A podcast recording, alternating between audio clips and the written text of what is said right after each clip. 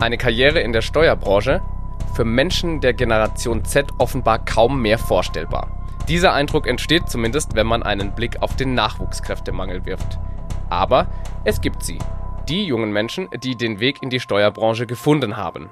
Nach der Schule entscheidet sie sich für eine Ausbildung zur Steuerfachangestellten und geht den Weg anschließend weiter. Sie studiert und bleibt der Branche treu.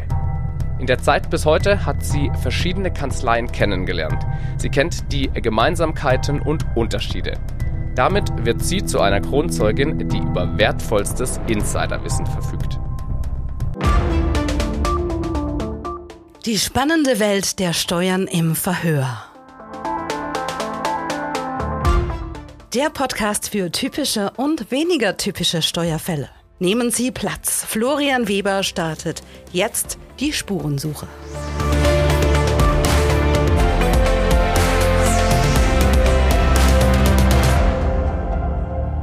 Bevor es gleich mit der eigentlichen Folge losgeht, wünsche ich natürlich allen Hörerinnen und Hörern von Verhört erstmal ein gutes, ein frohes neues Jahr 2024. Ich hoffe, ihr seid alle gut reingekommen und freut mich, dass ihr wieder mit dabei seid und ich freue mich auf meinen heutigen Gast. Mein heutiger Gast ist Nicola und mit Nicola habe ich heute jemanden da, die selbst in der Generation Z zu verorten ist. Nicola, hallo, herzlich willkommen. Hallo, danke für die Einladung. Ja, danke, dass du dich dem Verhör heute stellst. Du bist, ich komme erst zu deinen Personalien. Du bist Nicola, 23 Jahre alt, also damit bist du im Jahr 2000 geboren und damit quasi mittendrin in der Generation Z. Und man soll's ja nicht glauben, aber du hast den Weg in die Steuerberatung gefunden. Das wird ja der Generation Z nachgesagt, dass man den Beruf nicht mehr so interessant findet. Du hast ihn gefunden und genau darauf möchte ich mit dir heute mal ein bisschen schauen in dieser Folge von Verhört. Und das ist auch im Prinzip genau meine erste Frage, Nicola. Wie kam es, dass du, obwohl du in der Generation Z bist, geboren bist, in der Steuerberatung gelandet bist? Ja, ähm, tatsächlich war das damals bei mir so, dass ich den Realschulabschluss gemacht habe mit 16. Und ich weiß nicht, wie es dir mit 16 geht, aber ich wusste damals noch nicht so richtig, was ich werden will. Und dann hat meine Mutter gesagt, ja, ähm, geh doch zum Steuerberater, tatsächlich auch zu ihrem Steuerberater, weil sie hätte gern jemanden gehabt, der ihr das alles abnimmt. Und ich habe. Also sehr, sehr uneigennützig. ja, genau. Und ja, ich habe ganz, ganz, ganz viele Praktika gemacht zur Schulseite. Also ich war ungefähr überall, wo man sich vorstellen kann, zu sein. Ich war beim Kinderarzt, ich war bei der Sozialversicherung, ich war bei der Stadtverwaltung. Ja, und letztendlich halt auch beim Steuerberater. Tatsächlich hat es mir da am besten gefallen. So, als deine Mutter gesagt hat, geh doch zum, zum Steuerberater, was war so der erste Gedanke, den du hattest? Hattest du vorher schon Bezugspunkte? Nee, ich hatte gar keinen Bezugspunkt. Also ich konnte mir auch gar nicht vorstellen, was die überhaupt machen. Ähm, deshalb bin ich da auch relativ offen dran gegangen. Also ich hatte jetzt auch gar nicht so die Vorurteile, dass es vielleicht alt und verstaubt sein könnte, sondern ich habe einfach gedacht, ich mache ein Praktikum und schaue mir das mal an. Wir kommen gleich noch zu den, zu den Vorurteilen, die du gerade schon angesprochen hast. da werde ich dich sicherlich auch nochmal zu fragen.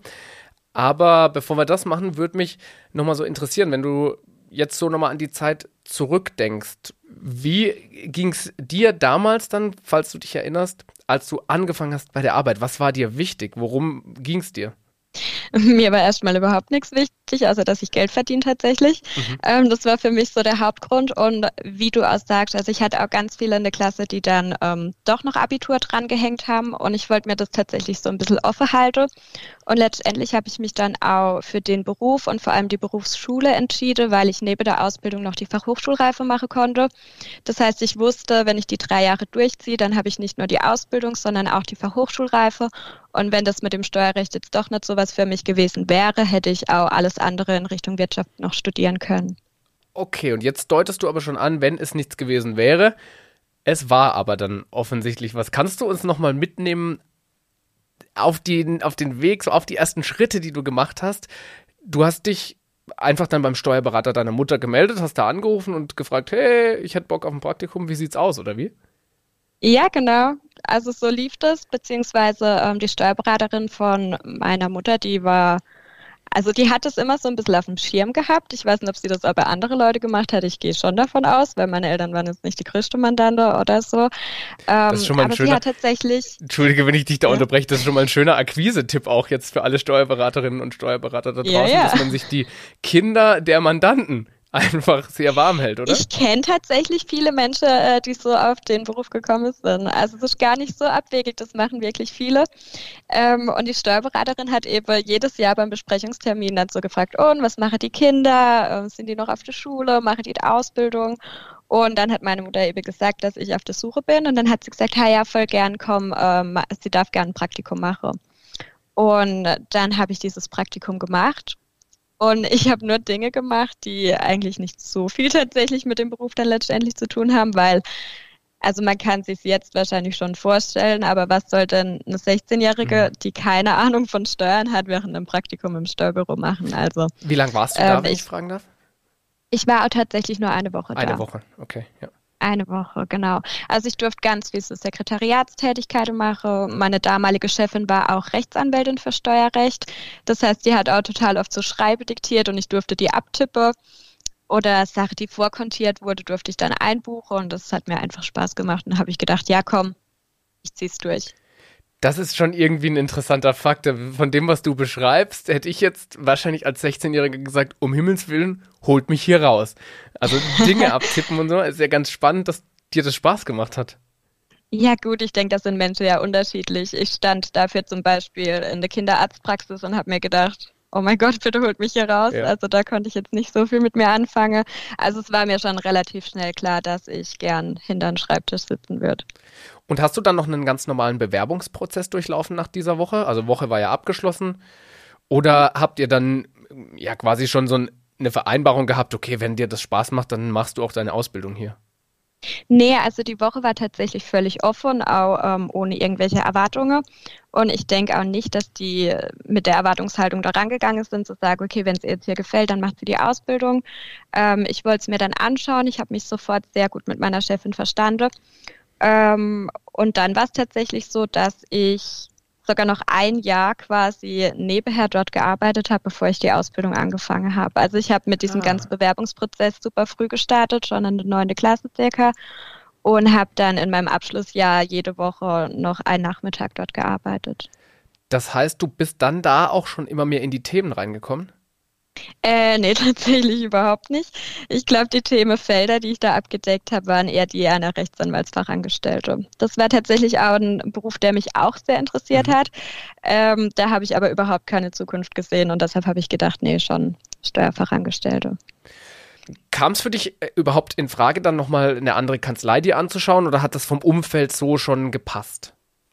Äh, ich habe mir tatsächlich überhaupt keine andere Kanzlei Mhm. mehr angeschaut. Das kam mir auch überhaupt nicht in den Sinn. Ich habe mich da so wohl gefühlt, eben gerade auch von den Menschen her, dass ich gesagt habe, ähm, ja, wenn die mich nehmen, dann gehe ich da sehr gern hin. Jetzt gibt's eine Studie von Haufe Nikola, ich weiß nicht, ob du da schon mal reingeschaut hast, die sich damit beschäftigt hat. Was ist der Generation Z wichtig und wie ist es um genau diese Eigenschaften in der Steuerberatung bestellt? Und da möchte ich jetzt, wenn ich schon mal eine Insiderin da habe, die eben die Arbeit in der Steuerkanzlei kennengelernt hat, mit dir natürlich auch mal drauf schauen. Und zwar ist es zum Beispiel so, dass die Generation Z sehr großen Wert legt auf gute Jobaussichten.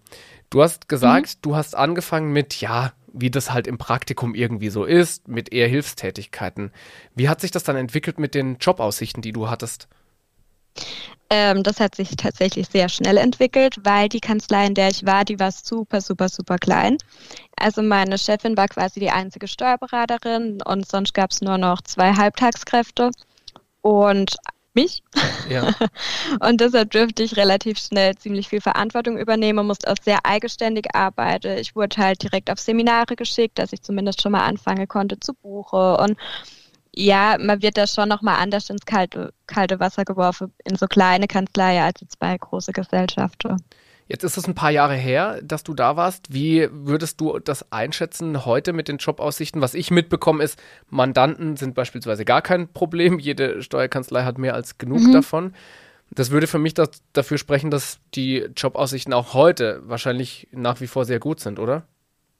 Ja gut, der Job, der verändert sich auf jeden Fall. Also diese klassische Buchhaltungstätigkeit, die wird es in Zukunft nicht mehr so geben.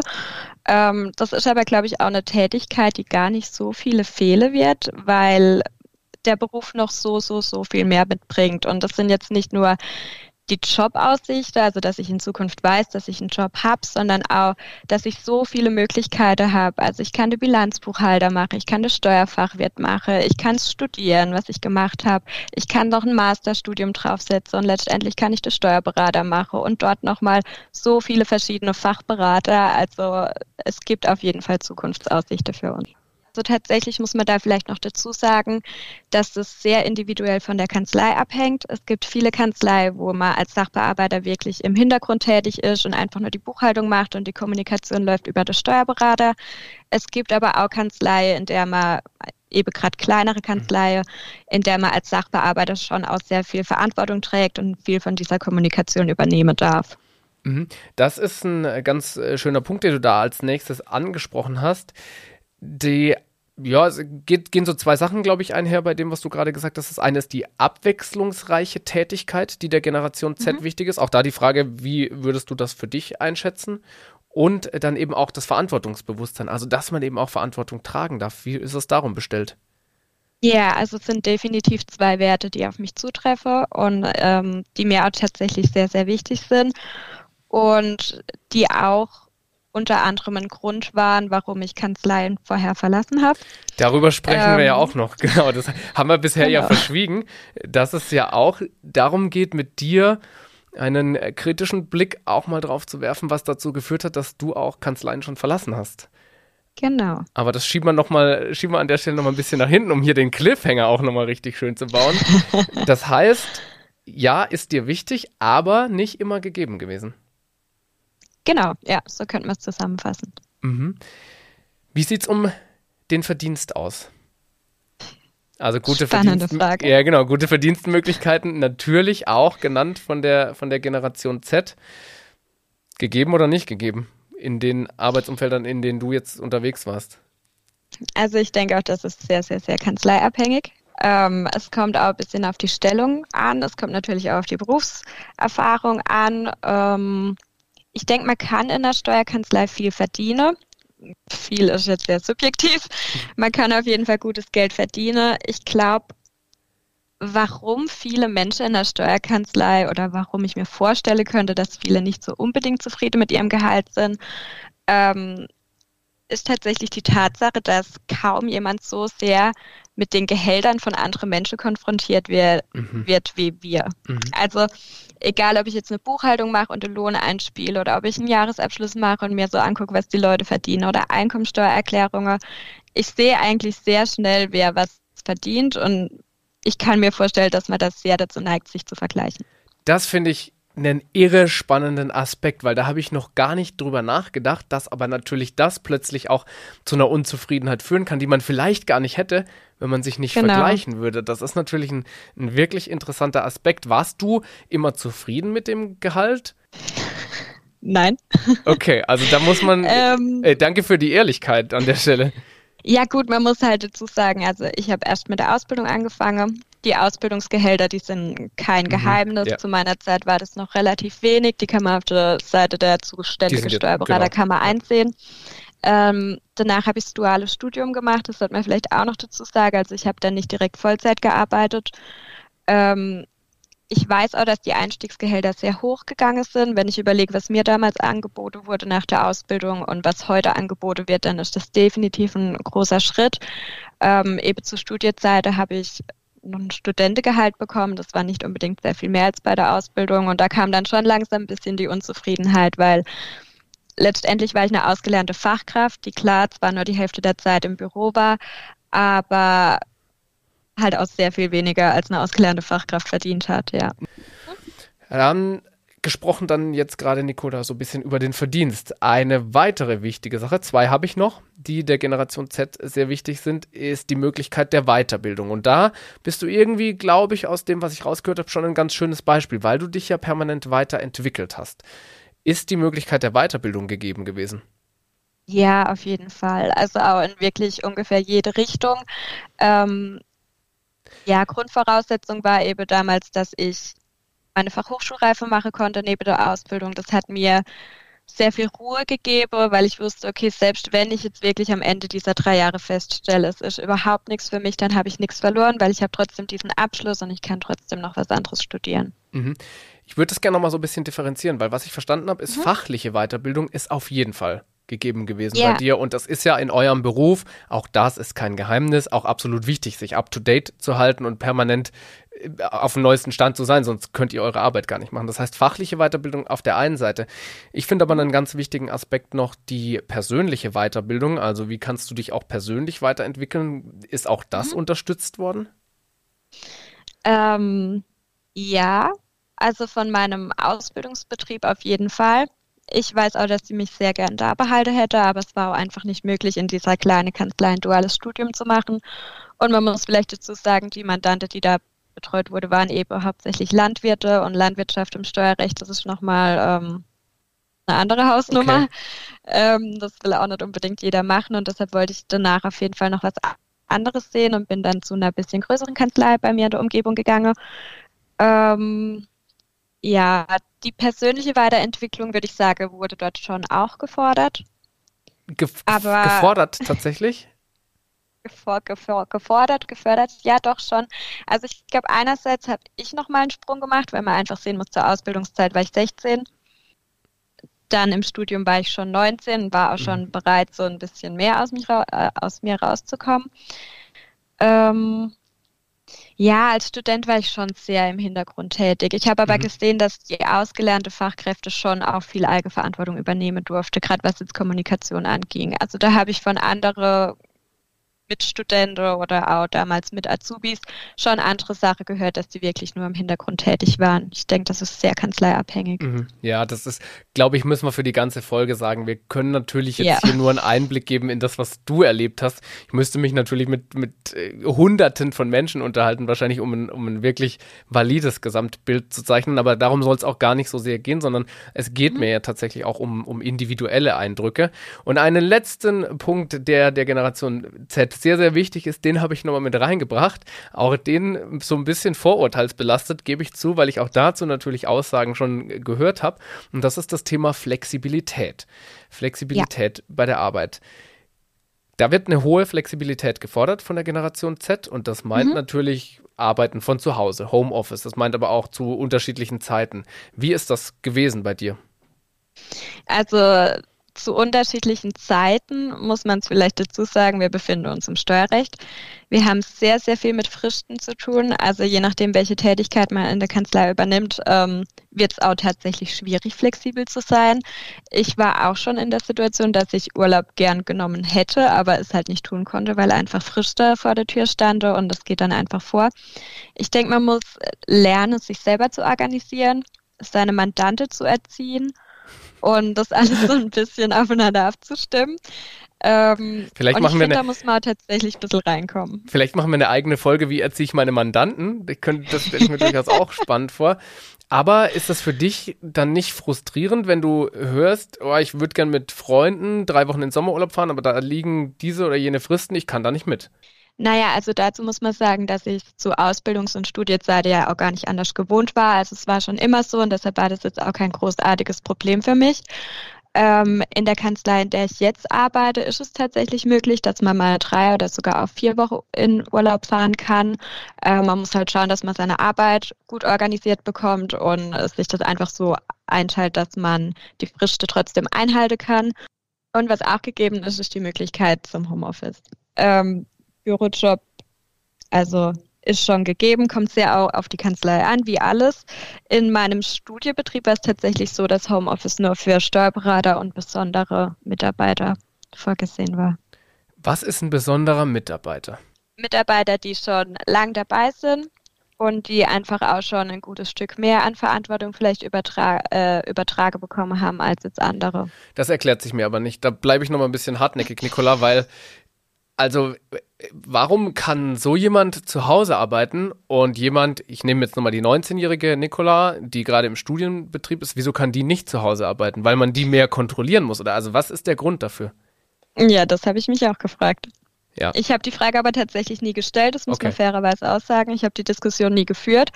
Ähm, ich bin dann zu einem anderen Arbeitgeber. du hast jetzt den Cliffhanger schon wieder aufgegriffen. Wir kommen drauf, wir kommen drauf. Jetzt, ähm, jetzt nochmal so allgemein gefragt, ist die Steuerbranche eine Branche, wo du sagst, da ist abgesehen von den Fristen, habe ich verstanden, da geht es natürlich mhm. nicht. Also auch Jahresende und so weiter ist mir natürlich alles klar. Aber genau. so Homeoffice, Workation, so Sachen, die fallen, also Remote-Arbeiten, auch aus dem Ausland. Ist die Steuerbranche mhm. da eine Branche, wo du sagst, das kann die absolut gewährleisten? Ja, auf jeden Fall. Also ich hatte tatsächlich im Studium auch eine Kommilitonin, die bei einer großen Gesellschaft tätig war und die hat regelmäßig ihre Arbeitszeit in Bulgarien oder sonst wo verbracht und konnte von dort aus arbeiten. Ist das die Ausnahme oder so in deinem Umfeld? Du, ich nehme an, du hast wahrscheinlich noch Kontakt zu Kommilitoninnen, mhm. auch so vor der Studienzeit noch zu Kolleginnen in der ja. Ausbildung. Ist das was, was sich entwickelt aus deiner Sicht in der Steuerbranche oder noch nicht so richtig? Also ich würde sagen, Homeoffice ist was, was sehr weit verbreitet mhm. ist. Ähm, ich kenne viele, die das tatsächlich in Anspruch nehmen können. Was jetzt Workation angeht, schon eher selten. Ist natürlich auch nochmal eine, eine ganz andere Stufe. Ne? Und, und Flexibilität so in der täglichen Arbeitszeit. Konntest du damals anfangen, wann du wolltest und aufhören, wann du wolltest? Da war ich tatsächlich immer sehr flexibel. Mhm.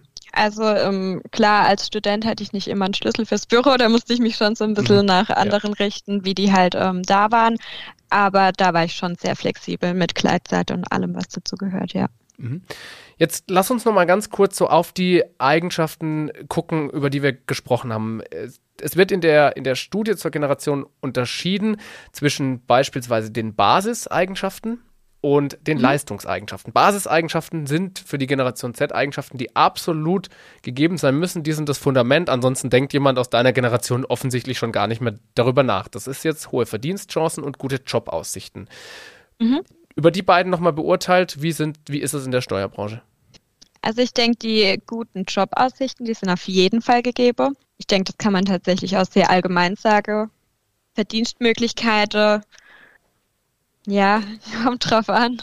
Und es gibt die Leistungseigenschaften, Nicola. Das sind die Eigenschaften, ähm, wo man die Berufsfelder miteinander vergleicht. Also wenn ich jetzt beispielsweise überlege, möchte ich in die Steuerberatung oder möchte ich doch lieber zur Bank oder Unternehmensberater werden, dann greifen mhm. die Eigenschaften und da fällt rein eben die Work-Life-Balance, die hohe Flexibilität, die abwechslungs abwechslungsreiche Tätigkeit, die hohe Arbeitsplatzsicherheit und das Thema Weiterbildung. Auch da mhm. nochmal gefragt, so über diese Kategorie der Leistungseigenschaften. Wie schneidet die Steuerberatung da aus deiner Sicht ab? Ah, ich würde schon sagen, ziemlich gut. Also wir sind sehr flexibel. Es gibt definitiv die Möglichkeit, sich weiterzubilden. Es gibt definitiv die Möglichkeit, flexibel zu arbeiten. Es gibt die Möglichkeit, sich weiterzubilden. Es gibt die Möglichkeit, was heißt, es gibt die Möglichkeit, dieser Job ist auf jeden Fall zukunftssicher. Es wird immer irgendeine Form von Steuern geben. Und man muss vielleicht auch mal sehen, dass eigentlich kein externer Berater so nah am Unternehmen dran ist wie der Steuerberater. Das ist was, was es für dich spannend macht? Ja, auf jeden Fall. Also wenn ich jetzt ein Unternehmen aufmache, dann sehe ich, was in diesem Unternehmen mhm. vorgeht und ich kann mich mit Kollegen austauschen. Wie ehrlich die dann immer sind, kann man jetzt auch mal so dahinstellen. Aber als Steuerberater habe ich Einblick in so viele verschiedene Unternehmen und habe wirklich tiefe Einblicke. Ich weiß ja gefühlt alles über diese Menschen.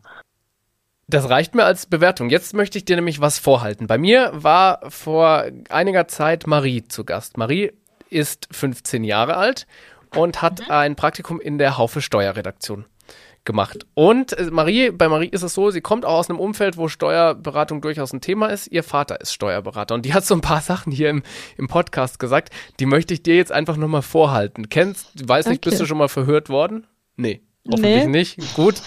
Es ist so im, im Verhör, da kommt es manchmal dazu, dass man Sachen vorgehalten kriegt und äh, du darfst mhm. dich dann nochmal dazu einlassen. Und Marie hat zum Beispiel gesagt, Steuerberatung sind für sie Männer in Anzügen, die um einen Tisch herum sitzen und über Geld reden.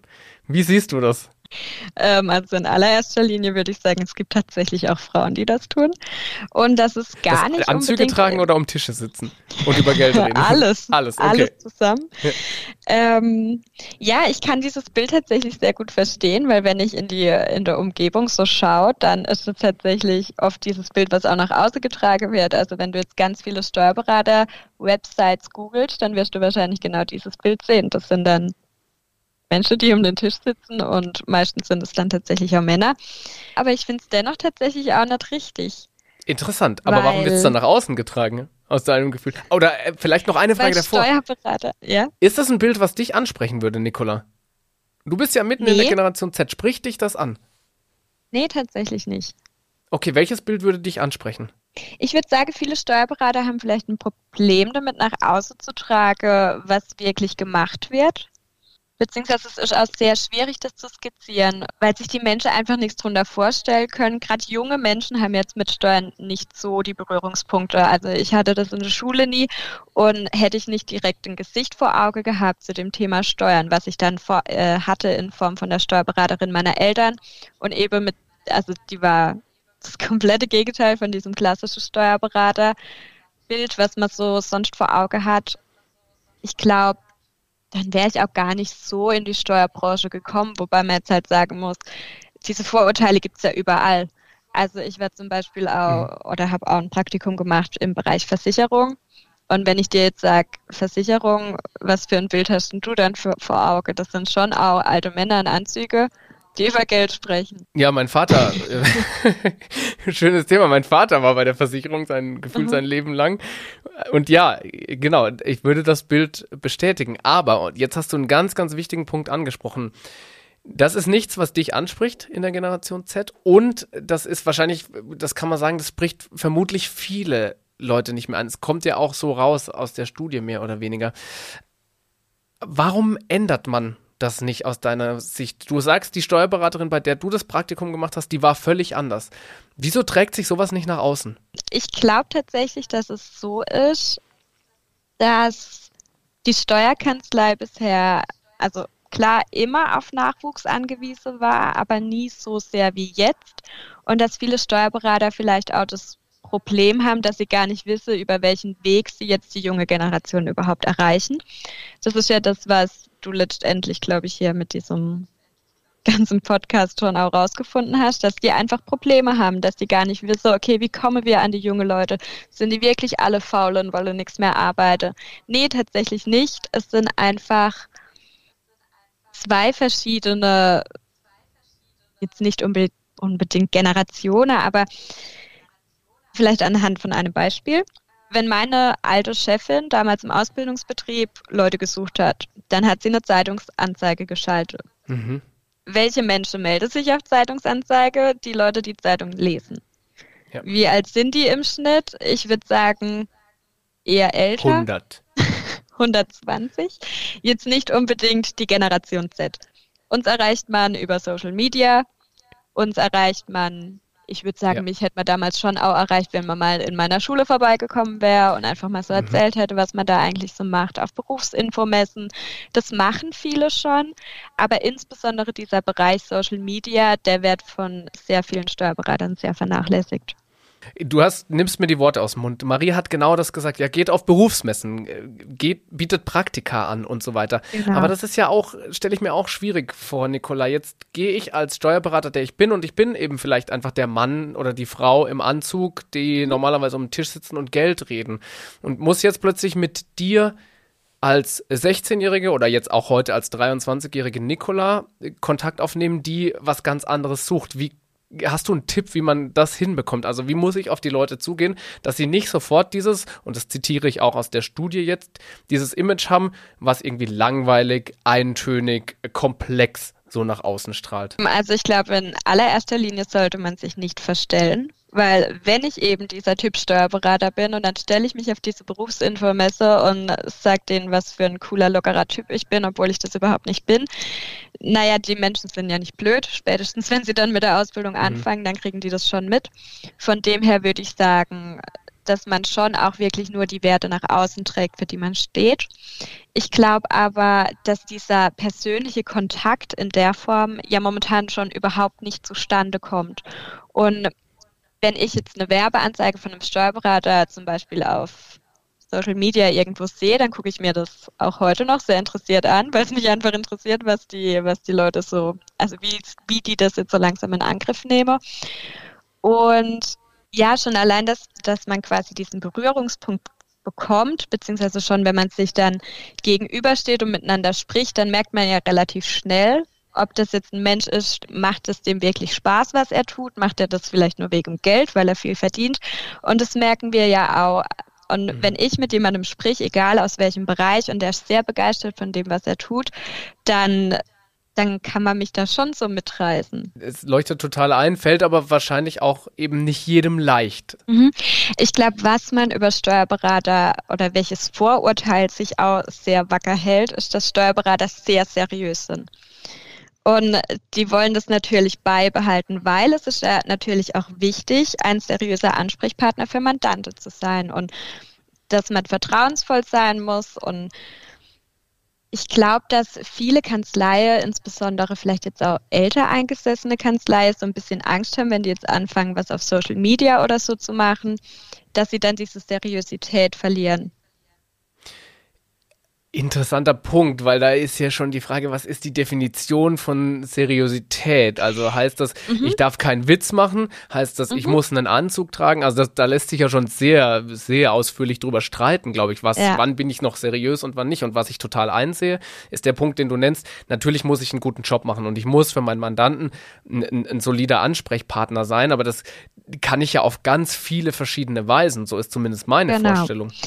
Ja, aber ich glaube tatsächlich, dass das auch noch gar nicht so verbreitet ist in Steuerkanzleien, weil man vielleicht auch sehen muss, die Generation an Mandanten in vielen Kanzleien ist ja schon auch, also kann ich mir schon vorstellen, ich kenne jetzt nicht die verschiedensten Mandanten in den verschiedensten Kanzleien, aber auch da findet langsam Generationenwechsel statt könnte man jetzt vielleicht mal sagen. Also wenn ich so schaue hier in der Umgebung, gerade von größeren Unternehmen, die werden langsam schon auch an die nächste Generation weitergegeben. Und es ist ja nicht immer gesagt, nur weil dem ehemaligen Geschäftsführer immer sehr wichtig war, dass der Steuerberater einen Anzug trägt, dass das seinem Sohn jetzt auch total wichtig ist. Seinem Sohn oder jedem anderen oder jedem Geschäftsführer. Anderen, ja. Aber da frage ich mich dann, ist das nicht ein Thema, was sich einfach mit der Zeit auch automatisch regelt? Also muss man es einfach aussitzen? Gute Frage. Ja, weil finde ich nämlich auch schwierig, weil aussitzen kann ja auch nicht die Lösung sein. Wenn ich jetzt jemand bin, der in zwei Jahren meine Kanzlei abgibt, ist es mir wahrscheinlich egal zugegeben, ja. dann, ja, ja. dann komme ich da gut durch. Vielleicht auch, wenn ich sie in sieben Jahren abgebe. Wenn ich aber jetzt Mitte 40 bin, dann kann es mir ja nicht egal sein, dass ich keine Nachwuchskräfte kriege. Aber da stelle ich mir gerade die Frage, ist ein Mitte 40-Jähriger vielleicht auch automatisch einfach schon ein bisschen anders drauf als die, wie du es gerade genannt hast, und wir sind ja ganz vorsichtig mit dem Begriff, aber auch so diese eher älter Eingesessenen? Also ist das was, was sich automatisch auch gibt aus deinem Gefühl? Oh, ganz, ganz schwierige Frage. Oh, ich glaube, es kommt total auch auf dieses Umfeld dann drauf an, in dem, in dem sich dieser Mitte 40er befindet. Grundsätzlich glaube ich schon, dass sich das geben könnte mit dem Alter, dass die Beraterinnen und Berater, die jetzt nachkommen, einfach schon eine andere Denkweise vielleicht haben. Andererseits muss man halt aussehen, beziehungsweise ja, das ist schon sehr von der Person abhängig, aber man wird ja auch immer geprägt durch die Leute, mit denen man zusammenarbeitet. Und wenn ich jetzt halt schon lang in einem Betrieb zusammengearbeitet, also mit älteren Steuerberater zusammengearbeitet habe, die dieses Denkmuster haben, dann kann ich mir schon auch vorstellen, dass auch jüngere Berater oder Beraterinnen dieses Denkmuster übernehmen. Aber auch das ist ja vielleicht was, was eher mit Persönlichkeitsmerkmalen zu tun hat und gar nichts mit Alter oder Generation. Ja, ja. Aber irgendwie sind die Leute trotzdem sehr verbreitet eben in der Steuerberaterbranche. Oder wie viele Steuerberater kennst du, die das so angehen wie mein derzeitiger Chef? Also ich kenne wirklich nicht so viele und ich kenne wirklich viele Steuerberater. Das stimmt, das müssen wir, Nicola, an der Stelle einmal ganz kurz erklären. Ich habe deinen derzeitigen Chef ja kennengelernt, habe die Kanzlei kennengelernt, darüber haben wir uns auch kennengelernt. Wir haben äh, gemeinsam was gedreht bei euch in der Kanzlei. Und da muss ich schon zugeben, da fällt schon auf, dass die Dinge anders gemacht werden. Also alleine, dass ihr, und ihr seid jetzt ja auch keine ultra riesige Kanzlei, und trotzdem habt ihr aber zwei Leute eingestellt, die nur Marketing machen bei euch. Und da gebe ich schon zu, ja, da kenne ich tatsächlich niemanden, der das sonst noch so macht. Ja, aber deshalb finde ich das auch schwierig, so diese Frage zu beantworten, weil letztendlich stimmt ja alles, was du sagst. Es stimmt, es ist dieses klassische Bild von diesen Männern, die an diesem Tisch sitzen. Und dieses Denke ist einfach auch noch innerhalb von vielen Kanzleien so verankert. Es ist einfach so. Keine Ahnung. Das sind wirklich äh, sehr interessante Punkte aus meiner Sicht, Nicola, die du hier mitgibst und die du vor allem auch aus deiner Erfahrung berichtest. Und jetzt hast du ja schon zweimal diesen Cliffhanger eingebaut und ich verstärke den jetzt nochmal, denn das können wir an der Stelle sagen. Du hast zwei Kanzleien schon verlassen in der Vergangenheit, mhm. bist jetzt wieder in der Steuerkanzlei. Und warum du die verlassen hast, darüber möchte ich mit dir natürlich auch noch sprechen, denn ich glaube, auch daraus lassen sich vielleicht nochmal Erkenntnisse ziehen für andere Steuerberaterinnen und Steuerberater da draußen, was man möglicherweise auch tun kann, um, um gute Mitarbeiterinnen, das unterstelle ich jetzt einfach mal, zu halten. Und da sprechen wir aber beim nächsten Mal drüber. Das heißt, für dich, du darfst nochmal hier im Verhör vorbeikommen. Für den Moment darf ich mich auf jeden Fall schon mal bei dir bedanken, Nicola. Vielen, vielen Dank für die Auskünfte, für deine persönliche Einschätzung auch, so aus der Generation Z mal so ein bisschen aus dem Nähkästchen geplaudert, wie das bei dir so kam, dass du in der Steuerberatung gelandet bist. Vielen, vielen Dank dafür. Sehr gerne. Vielen Dank, dass ich hier sein durfte. Und dann bis zum nächsten Mal. Bis dann. Das war Verhört Steuerfällen auf der Spur mit Florian Weber. Verpassen Sie keine Ermittlung und abonnieren Sie uns in Ihrem Podcast-Kanal.